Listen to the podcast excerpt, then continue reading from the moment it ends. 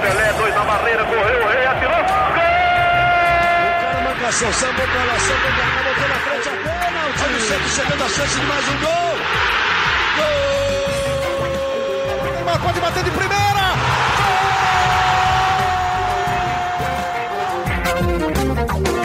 Um orgulho que nem todos podem ter. Eu sou Leonardo Bianchi, esse daqui é o GE Santos, podcast do Peixe no GE. Peixe que com os reservas e de olho na Libertadores foi derrotado pelo Atlético Paranaense fora de casa em Curitiba e caiu da sexta para a sétima colocação com 34 pontos, a mesma pontuação do Palmeiras que está logo na frente e ainda está nessa briga, nessa, nessa, nesse bolo pela vaga direta na Libertadores. Libertadores, aliás, que será nosso grande tema hoje, isso porque o Santos já está em Quito, no Equador, onde enfrenta nesta terça-feira a LDU, partida de ida das oitavas de final da Libertadores. E é claro que a gente vai falar um pouquinho dessa derrota, mas vamos falar principalmente desse jogaço de Libertadores, falar também de José Carlos Pérez, que sofreu oficialmente agora o impeachment e não é mais presidente do Santos, enfim, muita coisa. Vem comigo e vem com Laura Fonseca, que está de volta. Gabriel dos Santos também está aqui comigo. Tudo bem, Laurinha? Tudo, Léo, Gabi e ouvintes. Vamos falar aí do nosso peixão. É isso, peixe que ficou na derrota, né? Mas não tem tempo de se lamentar muito, não, né, Gabriel? Pois é, Léo, pois é, Léo.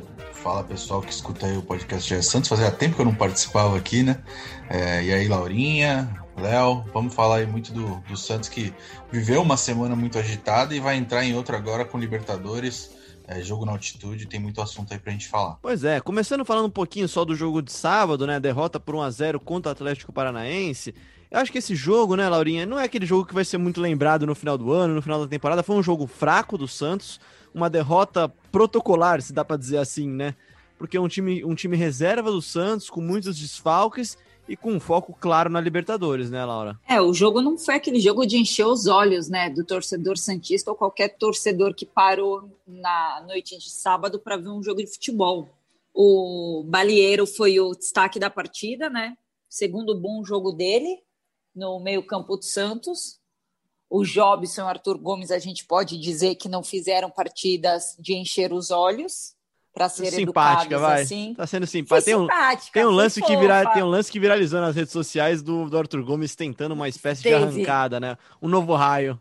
Prefiro não comentar o torcedor santista que não viu o jogo e não viu o meme e não viu o lance. É muito fácil ver. Eu acho que é impossível não ter visto. E também outra coisa legal foi a, a mensagem que o Santos tinha né, na camisa, o chega de preconceito que eles jogaram com a, estampado na blusa, né, na parte da frente. E acho que são essas coisas que a gente pode falar do jogo, né? Acho que é isso. Você matou me... em, menos de, em menos de um minuto, você matou como é que foi. O jogo foi muito fraco, né, Gabriel? Mas acho que assim, né? Fica muito clara a opção do Santos em poupar os seus jogadores. Alguns jogadores já estavam até de volta depois da infecção de Covid, né? Mas a prioridade do time foi, foi se poupar. É um jogo muito duro contra a LDU na altitude, são 2.850 metros de altitude. É uma viagem difícil, uma viagem complexa. O Santos segue com desfalques segue sem seu técnico no banco, e aí fica muito claro, e aí para mim até acertada a opção do Santos de, de, de, de não usar seus titulares numa partida que valeria muito pouco no campeonato, né? Num campeonato que tem 38 rodadas. Sim, concordo totalmente, Léo. Concordo totalmente, é, principalmente pelos, pela maioria dos titulares estarem voltando é, de um período de 10 dias de isolamento, 10 dias sem treinar. Então, acho que a, a prioridade pela Libertadores foi acertada nesse momento. Vamos ver como que o Santos vai entrar em campo na terça-feira, né? Porque vai ser o primeiro jogo é, de, muitas, de muitos jogadores que, que ficaram isolados aí por esse período.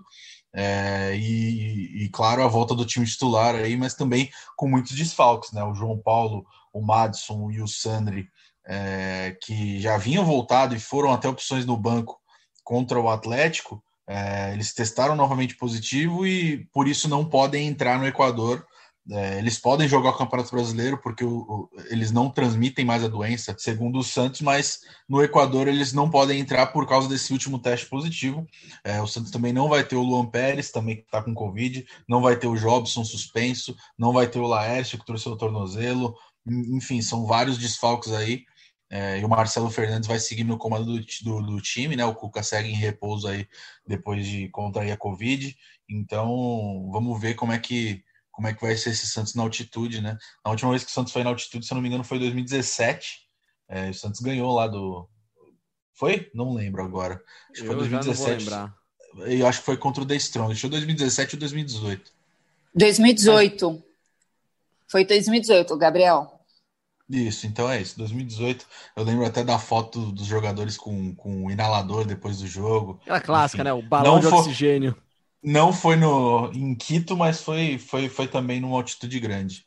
Foi em La Paz mudando essa chavinha, então, Laurinha, já até passando para você a bola, vamos mudar a chave e falar de Libertadores, porque o Santos já está em Quito, na terça-feira enfrenta a LDU, como a gente tem falado aqui, às 19h15, e é um time encardido, né, cara? Não é um time, não é um time fácil de se bater, fez uma primeira fase surpreendente para muita gente, né, que não conhecia o futebol do time equatoriano, passa no grupo que tem São Paulo e River Plate, e aí assim, né, aqui no Morumbi foi atropelado pelo São Paulo, só que lá na altitude, em 2.850 metros de altitude, na capital equatoriana, passou o rodo também no São Paulo, goleou lá, meteu acho 4 a 2 se não estou enganado, e, se pass e passou de fase até com certa tranquilidade, num grupo que tinha duas equipes que teoricamente seriam mais favoritas do que a LDU, né, Laurinha? É, e que e que loucura os goleiros do Santos, né? Porque o João Paulo, como o Gabriel já explicou, não vai poder jogar, vai o John, quarto jogo dele como profissional do Santos, terceiro como titular, e já pega uma pedreira a 2.800 metros na altitude, né? E a gente sabe que na altitude a história é diferente, né? É, pois é, assim, até, até tava vendo a declaração do Arzur, né? Falando do, é, do, do Arzur falando da, da diferença de altitude, né? Que é muito diferente mesmo, e é muito diferente. E assim, né? As equipes que jogam na altitude, especialmente a LDU, que já é tradicional na Libertadores, não só sabe como usa muito bem disso, né? Um dos gols contra o São Paulo foi uma patada também, assim, né? E eles vão saber que o goleiro nunca vai ser o quarto jogo dele, né? Se eles tiverem, se eles estiverem acompanhando as notícias do Santos, eles vão saber disso. E outra coisa, eu quero saber como vai ser o desempenho desses jogadores, né? Porque uma coisa é você ficar 10 dias sem treinar em casa trancado por causa de uma de um vírus, de uma doença que ainda a recuperação as pessoas estão aprendendo agora como se recuperar. Não sou médica, não sou infectologista, não sou nada. É claro que os médicos do Santos sabem o que estão fazendo, quem sou eu para falar, mas é uma loucura, né? Pois e é, vamos não, ver como vai ser. ainda, né? Tem, tem toda a questão da é. falta de ar. A gente sabe que de todos os infectados do Santos, acho que apenas o Cuca teve sintomas relevantes, né, da doença, né? Que a maioria... para o hospital, que foi... Sim, a maioria dos jogadores, até pelo porte físico, né, isso daí não é nenhuma alusão ao comentário do presidente da República há um tempo atrás, mas pela boa saúde dos atletas, eles passaram de forma mais tranquila por essa doença, né, Gabriel? E aí até falando, repete pra gente os desfalques, como é que chega esse Santos para a partida contra a LDU, porque mesmo quem se recuperou não vai jogar, né? A gente falou desses três que voltaram e não voltaram, né? Exatamente, vai repetindo os desfalques. João Paulo, Madson, Sandri, Luan Pérez, Jobson, é, Laércio, Carlos Sanches, Raniel, Vladimir e Renier, que já estão no departamento médico é, sem tempo aí previsto de recuperação. O Renier é o mais próximo de voltar, os outros devem perder aí praticamente o restante da temporada. E o Santos deve ir a campo, acho que não vai ter uma, uma grande surpresa, não. Acho que vai ser John, Pará, Lucas Veríssimo, Luiz Felipe e Felipe Jonathan. Alisson aí. Aí uma dúvida no meio aí, o Alisson, Vinícius Balheiro ou qualquer outra peça ali no meio de campo, mas o, o restante acho que está bem definido, é, com Diego Pituca, Jean Mota, Marinho, Caio Jorge e Soteudo, que também volta da seleção, né? É, ele também foi preservado, não só os jogadores que, que, se recuperaram de Covid ficaram fora contra o Atlético, Sotudo também nem ficou no banco, ficou treinando, mas, mas a princípio vai para o jogo normalmente. E o Santos aí com a, com a força máxima que tem, né? É, a não ser pelo, pelos, pelos vários desfalques, acho que vai, vai com essa escalação aí para o jogo contra a LDU na, na, na altitude. No papel não é um time ruim, né, Laurinha? No papel é um time que volta a ter peças muito importantes. A gente falou aqui bastante do Balieiro, que foi muito bem, mas sem dúvida ter o Pituca de volta na posição em que ele é o dono da posição mesmo no time, né? Ter de volta o Lucas Veríssimo também, o zagueiro, o melhor defensor do Santos. Você ter também a experiência do Pará, o Felipe Jonathan de volta lateral, ter Marinho principalmente, né? E Soteudo também, junto com o Caio Jorge no ataque. É um time que, que dá para dá conquistar um bom resultado e aí sim, na volta, tentar trazer para cá a decisão, tentar trazer para a Vila essa decisão e aí sim voltar com, com um time completo, né, cara? O Santos volta a enfrentar a LDU no dia 1 de dezembro. Ah, dá. Esse time que você falou é completamente, não dá nem para se comparar com o time que a gente viu no fim de semana. Esse time do Santos é um time do Santos que é praticamente o titular. É o time que a gente falava há uns episódios atrás do podcast que era bom, que briga no Campeonato Brasileiro na parte de cima da tabela, que está nas oitavas da Libertadores, que é um time bom. Só que ele está vindo, que a gente está falando agora, está vindo de um.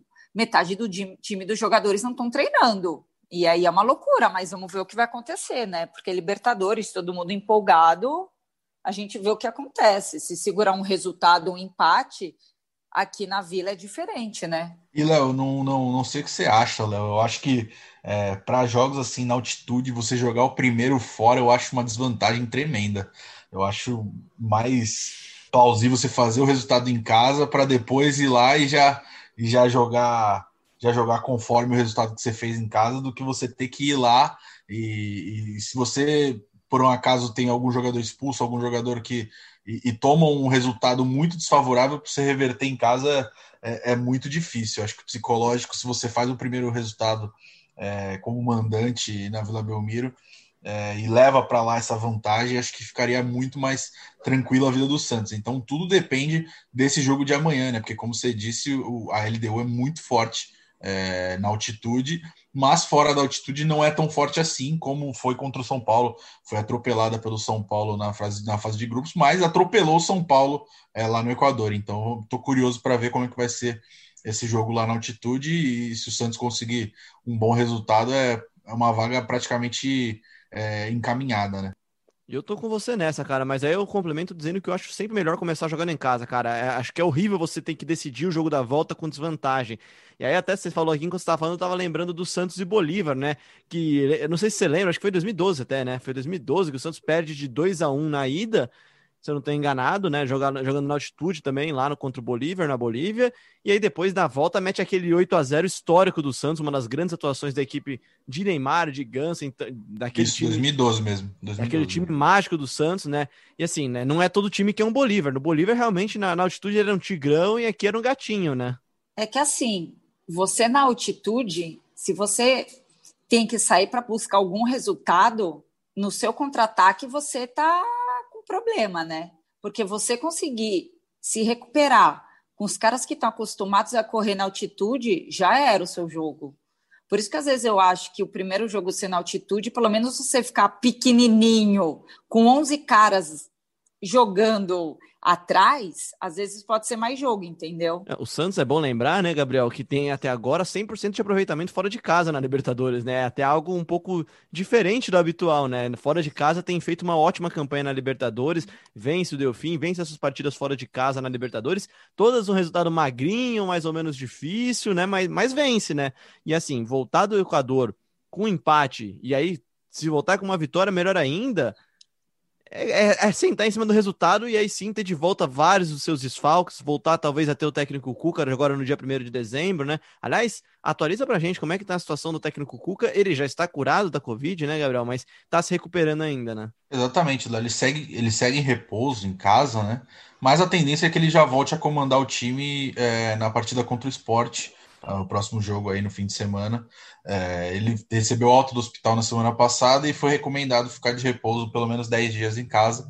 É, e por esse prazo ele já voltaria a comandar o time já agora contra o esporte e também, obviamente, contra a LDU no jogo de volta. Faz muita falta, sem dúvida. Como a gente está fazendo essa edição mais pocket, isso porque o jogo é na terça-feira, vamos já mudar de assunto. Então a gente já passou aqui os desfalques, a escalação, falamos um pouquinho dessa partida contra a LDU nessa terça-feira, às 19h15. Mas a grande notícia do final de semana, acho que sem dúvidas isso, né, Gabriel? Foi a efetivação da saída do Pérez dos Santos, né? Ele que foi eleito presidente, teve seu mandato de três anos quase completos, só que aí ele sofre um afastamento primeiro e depois sofre impeachment.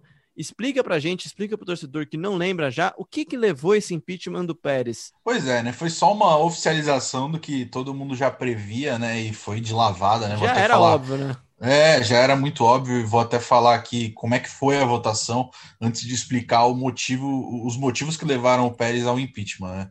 A favor do impeachment, é, votaram 1.078 é, sócios do Santos, é, 1.005 votaram a favor do impeachment, então só aí mais de 90% de aprovação, não tem dúvida alguma é, de que isso já era muito óbvio. Contra o impeachment votaram só 69 é, teve dois votos brancos e dois votos nulos. Eu não entendo a pessoa que sai de casa num domingo para votar branco ou nulo, mas tudo bem, aqui foi só um desabafo. É, o que levou o Pérez ao impeachment foi é, ele foi acusado de gestão temerária, né? É, pela, por irregularidades nas contas é, de 2019. Mesmo o Santos fechou os números de 2019 com superávit de, 20, de 23 milhões e meio, é, muito por conta da venda do Rodrigo para o Real Madrid, que foi contabilizada só no ano passado. É, mas, mesmo com esse superávit, o Conselho Fiscal emitiu um parecer é, apontando diversas irregularidades é, estatutárias na, é, no balanço, né, como comissões pagas para empresário, uso do cartão corporativo, enfim, várias, várias irregularidades é, que, que fizeram esse órgão recomendar o impeachment. É, o impeachment já tinha sido aprovado é, no mês passado, no mês passado não, em setembro, é, pelo Conselho Deliberativo, e em setembro mesmo o José Carlos Pérez já estava afastado do clube, né, é, provisoriamente, e agora foi só a confirmação definitiva de que ele não, não termina o mandato, né, o mandato seria finalizado nesse, nesse fim de ano, quem vai ficar no comando aí do clube é, o Orlando Rolo, que já vinha, desde, desde o afastamento provisório, já vinha exercendo a função de presidente. Falando em presidente, ontem também se encerrou o, o, os prazos, o prazo para para registro de chapas nas eleições, né? as eleições que estão marcadas aí para o dia 12 de dezembro, que vão definir o presidente que vai comandar o clube do início de 2021 até o fim de 2023, né? Então vou falar aqui as chapas só para registro. A chapa 1 é a Santos Pode Mais, né? Do presidente é, Fernando Silva com o vice Reinaldo Guerreiro. A chapa 2 é a Tradição e Inovação é, com o presidente é, Milton Teixeira Filho e o vice José Macedo Reis. A chapa 3 é a Transforma Santos, com o presidente Ricardo Agostinho e o vice Ronald Monteiro. A chapa 4 é a União pelos Santos, com o presidente Andrés Rueda e o vice José Carlos de Oliveira. A chapa 5 é a Renova Santos, com o presidente Rodrigo Marino e o vice Ademir Quintino. A chapa 6 é a Santos da Virada, com o presidente Daniel Cury e o vice Ariovaldo Feliciano. Ufa! Foram várias chapas aí, são várias chapas, seis Eu chapas. acho demais, cara. Acho demais que os nomes das chapas parecem aquela chapa de Grêmio Estudantil, né, Laura? Parece Unidos pelo Santos, Renova Peixão. É, é, Nossa, sempre, um, é, é sempre um barato. gente. É sempre um barato, cara. Tem, tem um monte, né, cara? E, e todas meio que renovação, transparência, mudança. É sempre, é sempre esses adjetivos, essas, essas características aí das chapas, né?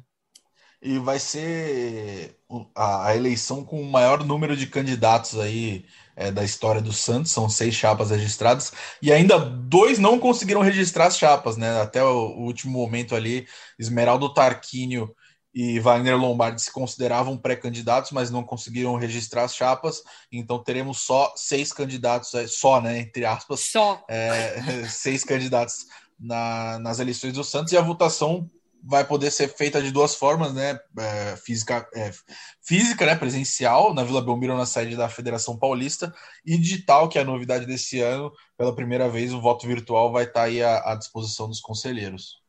É isso, e você, claro, vai ficar acompanhando todos os passos dessa eleição. Em breve, novidades aqui no GE, quem sabe entrevistas com alguns dos candidatos. A gente volta a falar disso. E, Laurinha, eu queria voltar um pouquinho no Pérez aqui, que o Gabriel já emendou também na eleição de agora, mas vamos falar um pouquinho do Pérez, porque você também acompanhou de pertinho e desde o começo essa gestão do Pérez no Santos, né, Laura? E é uma gestão inteira marcada por confusões, né? Eu lembro aqui de briga com vice logo no começo, todo aquele rolo com o rolo mesmo, Pérez versus rolo que acabou saindo melhor para o Pérez naquele momento. Eu lembro de inúmeras trocas de dirigentes de futebol, né, de diretores de futebol. O comando do futebol sempre foi muito bagunçado, e aí no final, mesmo a impressão que dava é que quem comandava mesmo lá era o Pérez, né? É, aí teve também o caso do Sampaoli, né? Que não toda a coletiva ele fazia questão de deixar claro que tinha problemas com o presidente, e quando saiu também fez questão de deixar que era problemas com o presidente as contratações dele e a dívida que ele só aumentou e não conseguiu diminuir, né? Mais coisas que ele fez pelo Santos, né? O que ele deixou de fazer pelo Santos. Então Pois foi é. uma não foi uma boa gerência do, do ex-presidente agora Pérez, né? Podemos dizer assim. E aí eu tava vendo a matéria que o Gabriel deixou até publicada no GE nessa segunda-feira, gente. E aí eu vejo aqui o número de contratações, em 2018, Brian Ruiz, Carlos Sanches, Elias Gonzalez, Eduardo Sacha, Dodô, Gabigol, Felipe Cardoso, Lucas Braga, aí os técnicos Jair Ventura e Cuca. Aí 2019, o caminhão de contratações pedidas pelo São Paulo, que é Everson, Felipe Jonathan, Cueva, Jean Lucas, Soteudo, Marinho, Jobson, Jorge, Felipe Aguilar, Pará, Evandro Lampérez, Lucas Veríssimo, Uribe. Esse ano, Madison, Raniel, Laércio, os técnicos Gesualdo e Cuca de novo, voltou o Cuca. Assim, né? Acho que a gestão ela teve problemas no começo, né, Gabriel? E desandou de vez com o Sampaoli no comando, né, cara? É, exatamente. Foi como eu escrevi no texto. É, esportivamente, a, a, forma de jogar e, e, tudo mais, como a gente ressaltou durante ao longo do ano passado inteiro, a forma de jogar agradava não só jogador, não só torcedores, mas também a, a, ao público geral no Brasil, imprensa, enfim. Tanto é que o Santos acabou com o vice-campeonato brasileiro mas nos cofres, fora de campo, isso gerou uma dívida imensa, né? É, prova disso é que o Santos está punido pela FIFA e não pode registrar jogadores por dívidas pelo Soteudo e também pelo, pelo Felipe Aguilar. Então, é, essas contratações feitas, feitas na gestão passadas e não pagas tem, vieram com esse preço aí é, e agora, essa gestão agora que assumiu e a próxima, provavelmente vão ter que resolver esses problemas criados aí por essas várias dívidas geradas pela gestão do Pérez. Pois é, então, desfalques de Covid, volta de reforços, curados da Covid, eleições presidenciais, impeachment do presidente. Esse é o Santos que chega para enfrentar a LDU nessa terça-feira. A partir que, claro, você acompanha com todos os detalhes aqui no GE. Globo, sempre em tempo real, com todas as informações, com o trabalho do Gabriel. Gilfrida já volta de férias, Gabriel? Ainda tá chinelando ainda?